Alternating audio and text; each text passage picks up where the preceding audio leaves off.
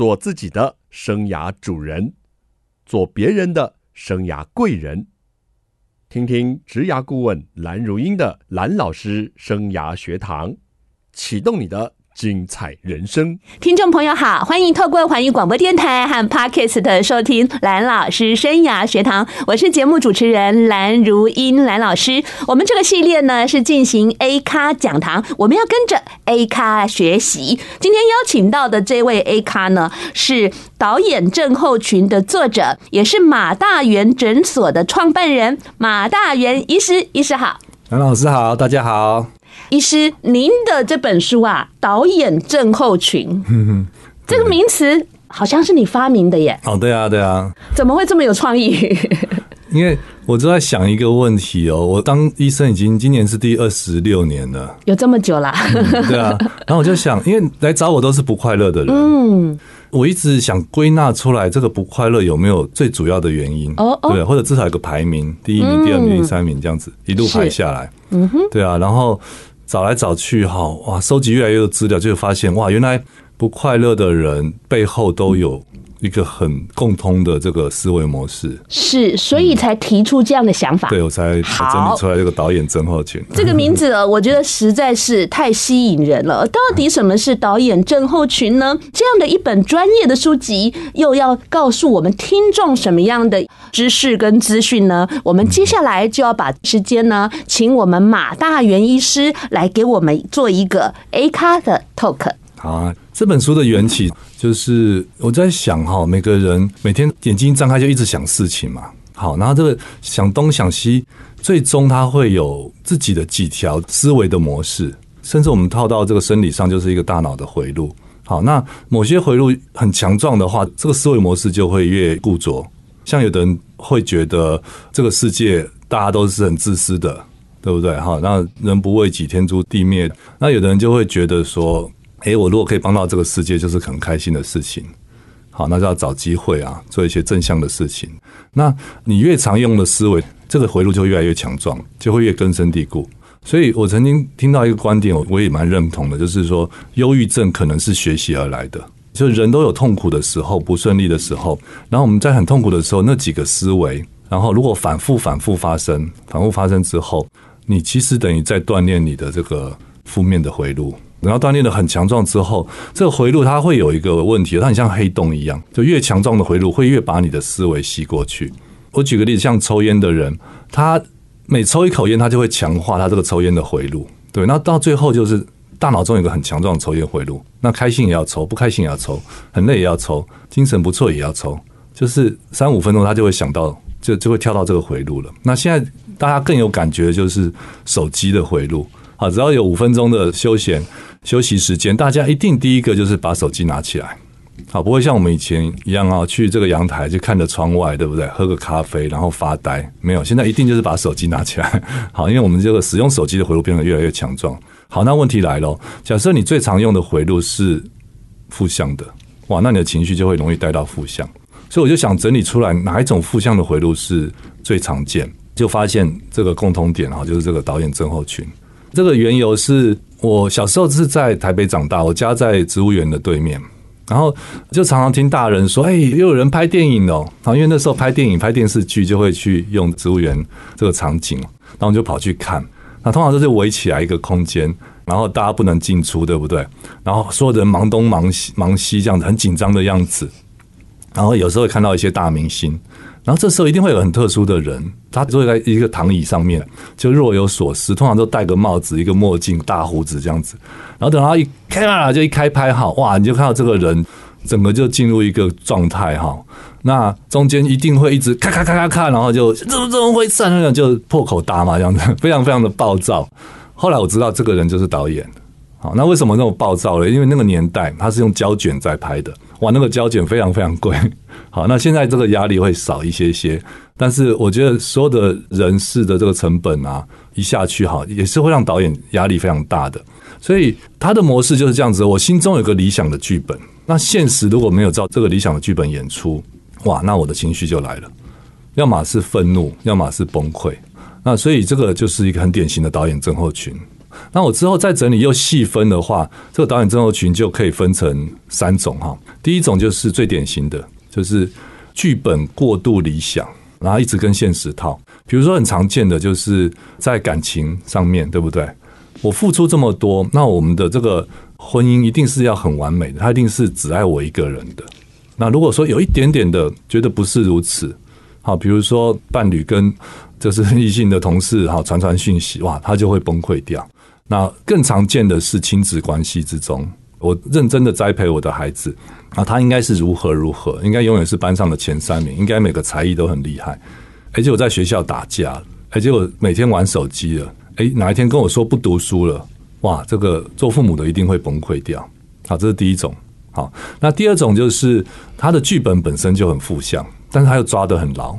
那这都很让人心疼啊，常常是来自于有创伤的人，比如早年被家暴、被性侵，好，在学校被霸凌，种种的创伤，就会让人慢慢慢慢得到一个结论哈。这心理学叫习得之无助。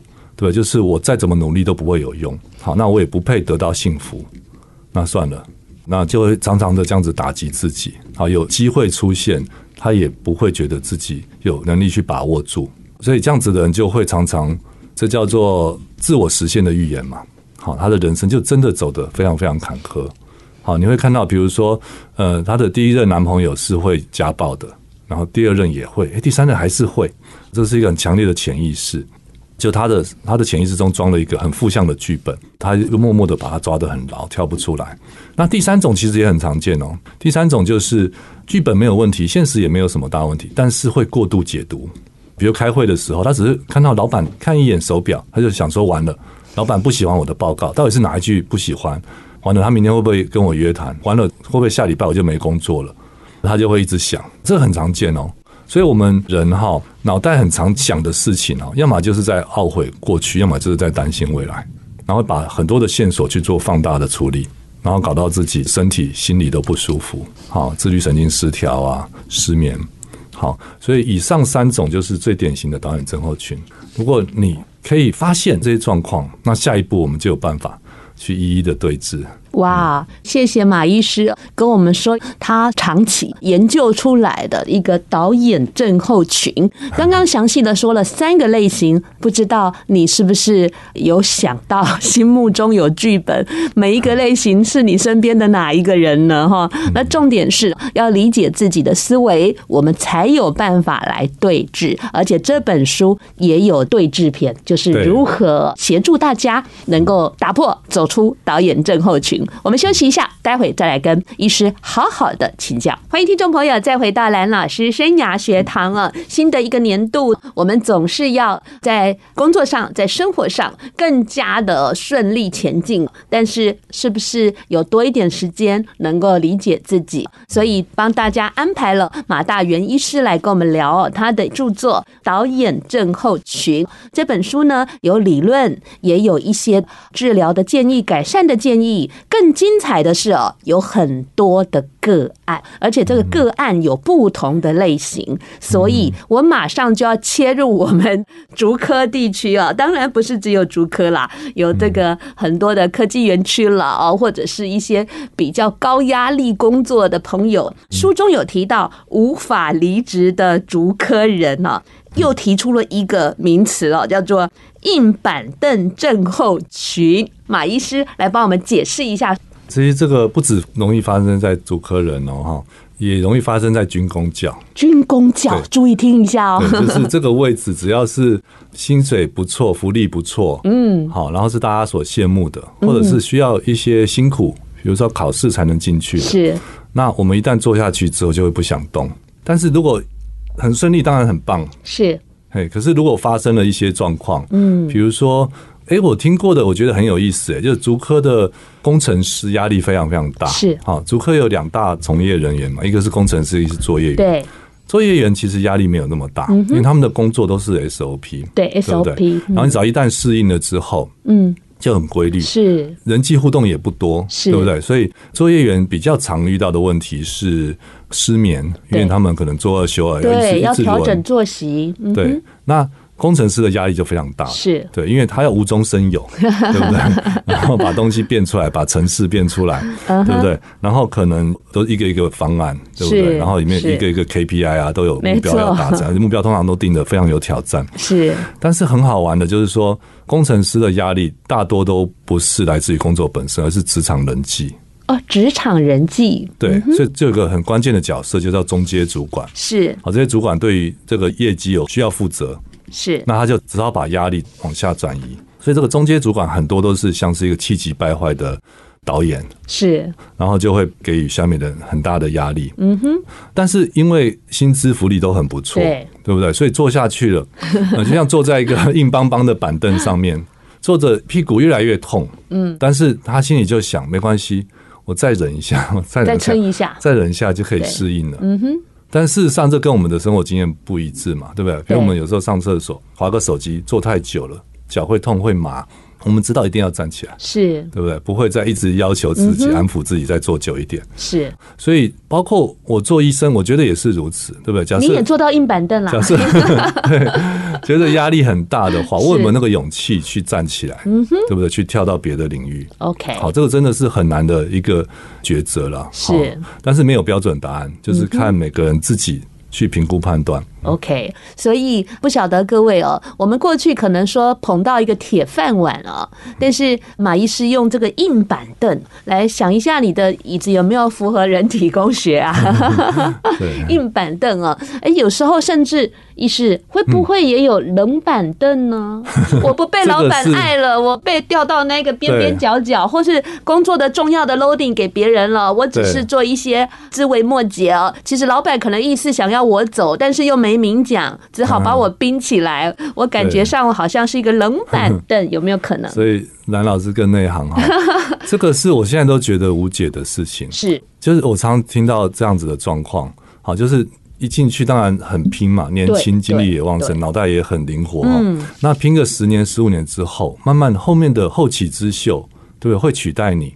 那当你的这个业绩无法达成之后，只要几次就会被转调到。别的单位，你很了解，对，那个薪资福利就降下来了。那像有一位爸爸本身就是一个中介主管，然后被转到一个比较冷门的单位之后，他就拿他的这个账单给我看，孩子已经送出国了，每个月开销是多少？房子已经买了，每个月房贷是多少？车子车贷是多少？然后他从一个不错的薪水，整个奖金全部归零，就只剩下拿本薪，他有一个很大的缺口在那边。对，难怪要来找你咨询了。所以压力会非常非常大。嗯，所以我在这边也是呼吁说，如果你是主管的话，对，老板的话，哈，真的要想一下，就是我们在为经济打拼的同时，哈，其实我们也是在服务这个社会，嗯哼，对不对？就是你的员工，如果确实是为你多年的打拼付出的话，我们有没有可能用一个更温柔的方式，是来继续的照顾，嗯，对不对？好，然后更多的沟通。嗯，我们好希望你可以当劳动部的部长啊！对啊，那如果是我们本身承受压力的话，大家想一下，其实压力有分身体跟心理，是很常被忽略的。其实身体的这一部分是，像是我把它归类于我们两个目标嘛，一个是平静，一个是要有能量。是，当你又有平静又有能量的时候，即使压力很大，你也可以因应哦。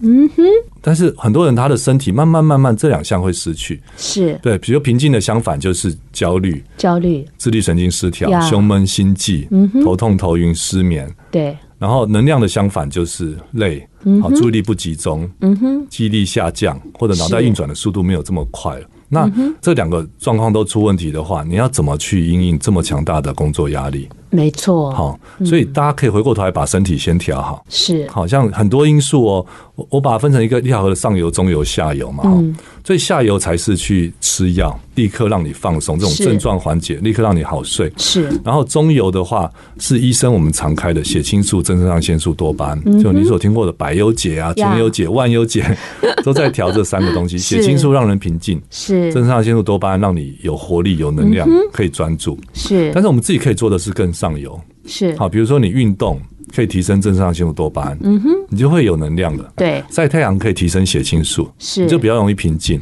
是，然后看一下自己的饮食状况，如果这甜食跟碳水化合物过多，是你会把 B 群消耗掉，你就会没有能量了。嗯神经也会比较躁动，会胸闷、心悸这些，所以要补充关键的营养。像我整理出来，比如说锌，现在人普遍缺锌，缺锌的话就会让大人小孩都没有能量，没办法专注，也会没有耐性，比较容易暴躁。是 OK。好，那一些关键的 B 群，嗯，好，然后一些关键的电解质哦，好像有的人缺钾，他的血糖就容易上去，好，那血压也容易上去，嗯哼，他内在会一直感受到。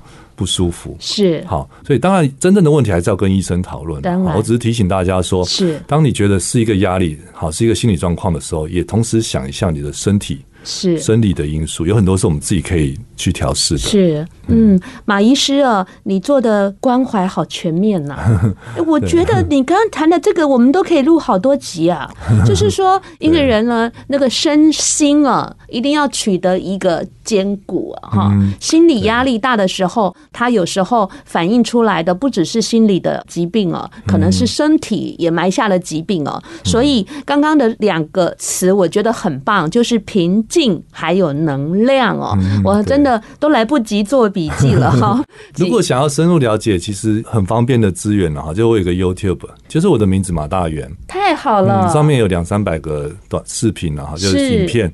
那其中有个叫做五大体质，是那个系列影片，就是很深入的介绍我们最上游的这个体质怎么样去辨别，怎么样去调理。我们休息一下，待会再来跟医师好好的请教。欢迎听众朋友再回到蓝老师生涯学堂，我是节目主持人蓝如英，蓝老师。蓝老师生涯学堂呢，是每个礼拜二晚上七点在环宇广播电台 FM 九六点七跟听众朋友空中相见，在各个礼拜二的早上七点可以听到重播，还有在各大 Podcast 都有蓝老师生涯学堂节目的播出。欢迎听众朋友锁定你喜欢收听的方式，跟着蓝老师学习。我们今天进行的是 A 咖讲堂，我们要跟着 A 咖来学习。今天到我们节目的 A 咖呢，是马大元诊所的创办人马大元医师。梁老师好，大家好。他今天带来一本畅销的著作《导演症候群》。那这本书呢是天下出版的。天下跟我推荐这本书的时候啊，我都觉得。怎么这个词这么棒啊？导演症候群，因为我也是一个很爱看电影的人，我过去也是学大众传播的。那再来哦，他的这个副标好吸引我哦，放下心中的剧本，打破负面思考，从此更快。嗯，不晓得你心中有没有马医师所说说的过度理想的剧本，还是非常负面的剧本，还是你误解了这个剧本？哈，这有三个模式哦。那刚刚医生呢也跟我们聊到竹科哈，竹科工程师哦。这个硬板凳很难坐哈，然后面临了身心的问题，要如何去这个调试啊？那接下来我想跟马医师聊聊哦，就是不只是科技人哦，你看我们这几年疫情，嗯，对啊，对不对？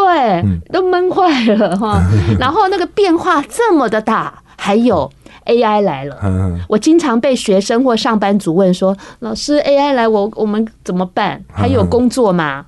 我说。不要焦虑啦，好好自我充实，嗯，学习才能对抗 AI，这是我提出来哦。但是我想听听马医师哦，我们面现代人面对这么大的变局哦，比以往来的更快哦，那个焦虑感真的很深。还有您刚提到这个一休息下来，现代人就要划手机，资讯过多，社群很多，也是很焦虑哎。对，焦虑，我觉得应该是我们。看诊的原因里面最大宗了哈，焦虑跟忧郁了哈，这个焦虑跟排名一二名，是是是，还有失眠了哈，这样这样加起来就是前三名。那我们可以做三级了。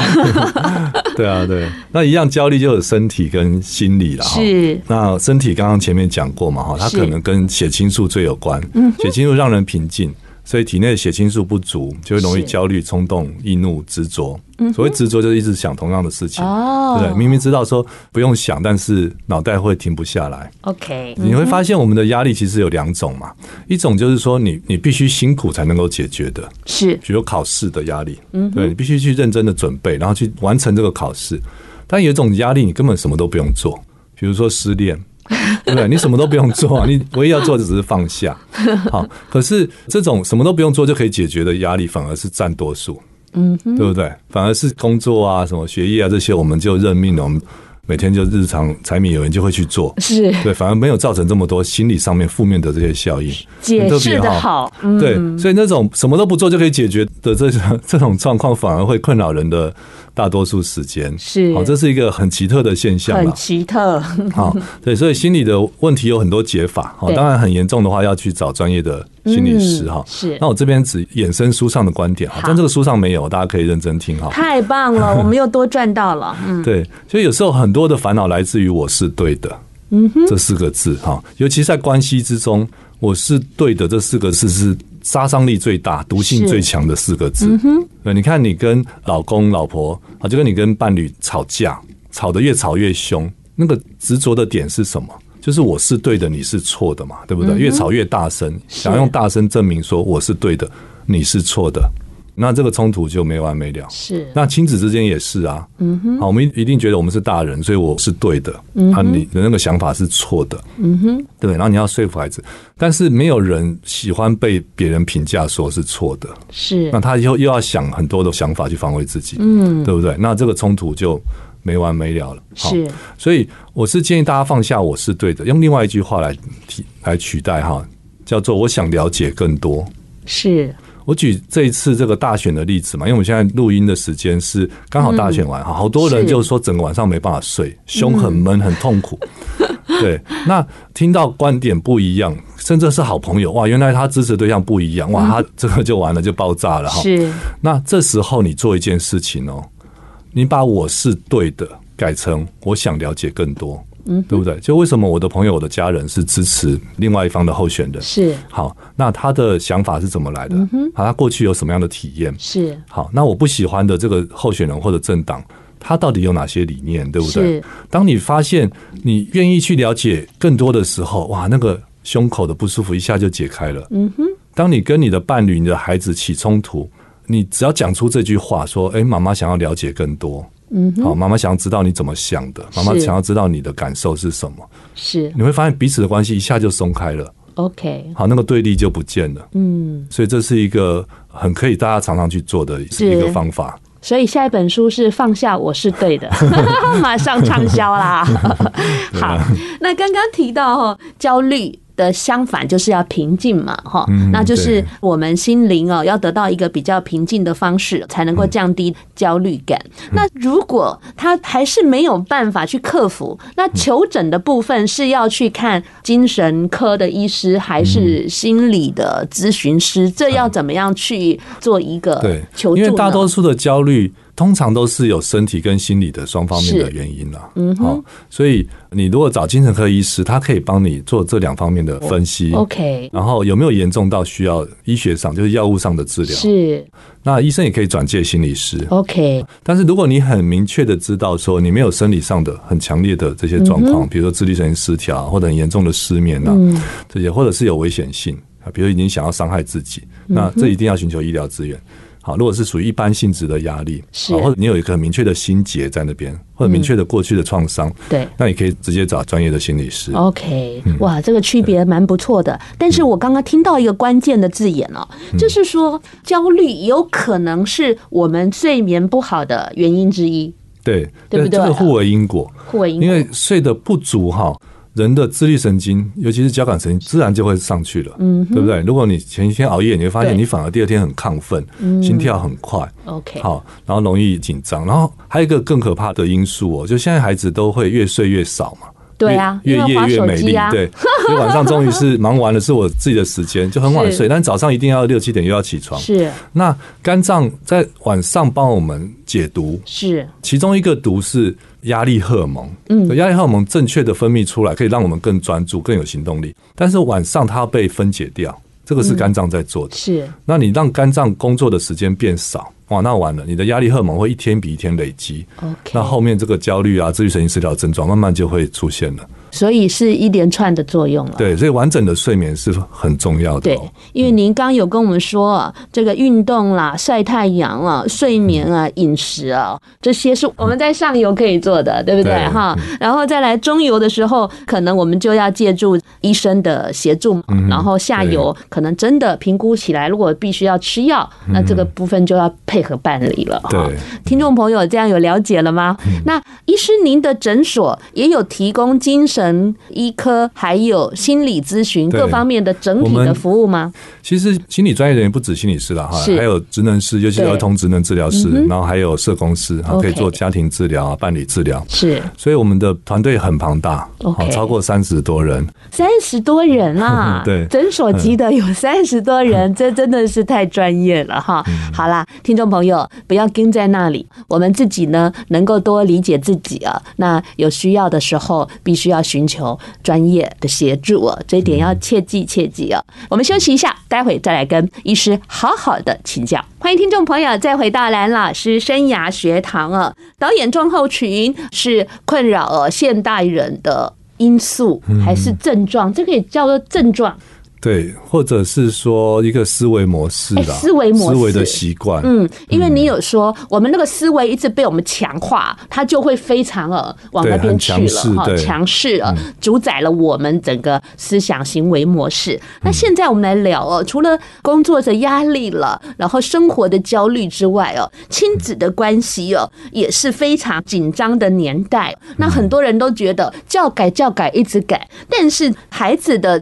学习上或课业上的压力怎么反而很沉重呢？对啊，这个我觉得也是一个很显而易见的导演症候群，是对不对？几乎每个父母甚至老师心目中都会有一个最理想的一条路，好学生、好孩子的模样。对，但是大多数的小朋友他是各自有各自的喜好，各自有各自的天分，所以应该那个发展是会非常非常多元的。嗯，应该是。所以我常讲，就是说这个世界上有多少行业，就应该有多少科系。哇，说的太好，那可能要三千六百五十个科系了。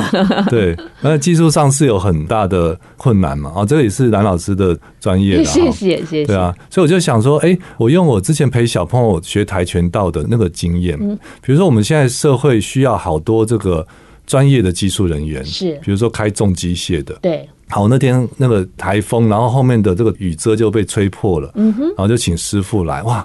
两个师傅都六十多岁，还爬得很高哦，这样做，嗯，然后就说：“哎，师傅，你想不想做更多的生意？”他说：“怎么说？”我说：“你看，你从这个角度往下看，这个台风。”十几家都被吹坏了，是是是。我就说，你要不要我帮你去按门铃，然后在我们的群主赖讲，你就很多生意。他说不要不要不要，我已经忙不过来了。我说哎，你忙不过来，为什么没有找人帮忙？他说年轻人没有人要做这些。不做不做，传统产业的平均年纪都在四十五岁以上。对，这个是缺工缺的很严重，断，对，很严重的议题哈。所以我就想，我们学跆拳道的经验嘛，跆拳道它很好玩哦，它是很成熟的一个体育项目。它会让你升级，对，白色的、蓝色的、黄色的、黑色的、红的，所以你前面就会很有成就感，是。对不对？所以我们孩子不会说突然就会什么重机械、吊车啊、什么挖土机啊这些的，对不对？但是他可以从很早就分流，从国中最甚至小学高年级，如果对动手做或者机械有兴趣的孩子，是。他就上不同的课程，然后他得到一个很出奇的一个证照的感觉。对不对？然后再一阶一阶的上去，让孩子、让父母看到，哎，我的孩子是有成长的，而且可以看到他未来的前景。然后我觉得我们孩子太多时间坐在教室里了，对，没有走出这个世界，因为孩子跟大人。他比较少的，比较不如大人，就是体验嘛。对，所以应该有好多时间是出去教室看一下医疗行业在做什么，对，看一下这个法律行业在做什么的，看一下商场是在做什么，对不对？看一下这个技术的行业在做什么，对。然后他心中会有一个感觉，然后慢慢的去发掘自己的潜能，去走向最 OK 的那条路。这样也会把那个所有的人都挤那个几个志愿的这种压力。降得非常非常轻，对，所以这个也是一样，就是要打破那个原来的导演，整个社会形成的一个主流的这种概念哈，然后把它打破之后，哎，每个孩子都可以找到自己的舞台。是我们新竹地区的家长哦，还跟上级陈情说，新竹的孩子读不了第一志愿这个 竹科十中啊。所以希望他们能够 继续侦办啊！抱歉，不是我的小孩读了，我就跟大家有这种想法。我觉得每个孩子都可以去读到每个好的高中，好的高中也不只有那一所。对，所以一定要跳脱剧本，也是呼吁执政者哈，真的用更。不同的想法，然后做小规模的实验，成功的话，哎，再去扩大。我觉得这些问题都有解放。已经温柔的喊话说，主管要对待同仁呢，尤其那些为公司尽心尽力十几年的这资深的同事，也要温和的、温柔的对待他们。你现在又呼喊了，我们的教育哦，应该要走出去，教育应该有更多的可能，孩子应该有更多元的选择。怎么办？你到底想当劳动部长还是教育部长啊？好，那在书里呢，马医师也提到了健康的亲子关系哦，应该是把握距离，而且相互尊重。然后里面也提出了。恰如其分的父母，父母们你要去看哦，超重要的。是这本书真的不仅适合上班族读，如果您是家庭主妇、爸爸妈妈的也很适合读，还有老师们也很适合读哦。我觉得这本书，我除了在我的粉砖哦直播配合天下做一个证书活动之外，我也特别把马医师邀来这个现身说法。逐渐的，这本书在我心中的分量很大喽。那这本书呢，其实，在最终哦，很希望我们可以超越剧本，人生更精彩。所以，马医师，快跟我们解答一下，我们怎么超越剧本，人生可以更精彩？因为有个很共通的现象，比如说我最新的一本书是讲亚斯伯格症嘛，是。好多人都有个亚斯爸爸，嗯，对，他在外面工作很认真，然后待人彬彬有礼，但是回到家变成一个暴君。跟孩子的关系处得很不好，然后妈妈认真学习，对不对？去上课看书，然后就会推荐说：“哎，爸爸，你可以看一下这个，或者我们一起上那个课。”爸爸就会说：“啊，那没用啦，那亲子专家自己小孩教不好，对不对？”所以我觉得关键就是那个第一步，你有没有可以打开你的心胸，是用一个好奇的眼光去看看这个世界。所以我给大家一句话，就是说，叫做“无知就是美德”。嗯哼，好，你不要以为你什么都知道，你不要以为自己是对的，因为这个世界太广阔了，而且好多问题都有好多人已经经历了，甚至有好多人已经研究出方法去解决了，对不对？我们不要说卡住之后还以为自己的方法、自己的观点一定是对的，是，好，就放下这个我是对的，然后用这个我想了解更多。来取代，OK，好，那个门一打开，哇，后面就很顺，因为现在要取得资源太容易了，不管是亲子方面，对，职场啊，压力调试、健康、嗯、都很容易取得。是马医师给我们这一句话哦，无知就是一种美德。那其实我们大家都很敬仰的台积的创办人哦，张忠谋先生呢，他也说过，很重要的就是虚心，对，不要以为自己知道很多了啊，虚心，尤其是在沟通的时候啊，除了认真。听啊，听说读写之外哦，很重要就是虚心哈，这一点也是很好的呼应。还有我在书上有看到一句很棒的话，马医师有写到：被卡住就代表需要成长。对对对，所以我们不要很单纯的认为说遇到挫折就是一个负面的事情。是对，大家可以自己想你的人生哈，大多数的。很显著的这种成长都是来自于挫折，是对不对？像我都在学校啊，在职场上遇到挫折后，然后自己去找出路，好，然后哎，再回头去看，哇，那那段经历是很棒的。Okay. 也就是佛家讲叫做逆增上缘嘛。当下觉得很痛苦，但是后来证明是对自己人生有很大帮助的。OK，嗯，我们也希望听到这一集，你卡关的问题可以解惑。然后呢，也让自己能够成长。然后导演症候群哦，希望我们能够放下我们心中的剧本，更快乐的来度过我们的人生，面对我们的家庭，面对我们的工作，还有面对我们的生活。今天非常谢谢马医师带来这么好的观点，也谢谢听众朋友的收听。下个礼拜同一时间，蓝老师生涯学堂，我们空中再见，拜拜，拜拜。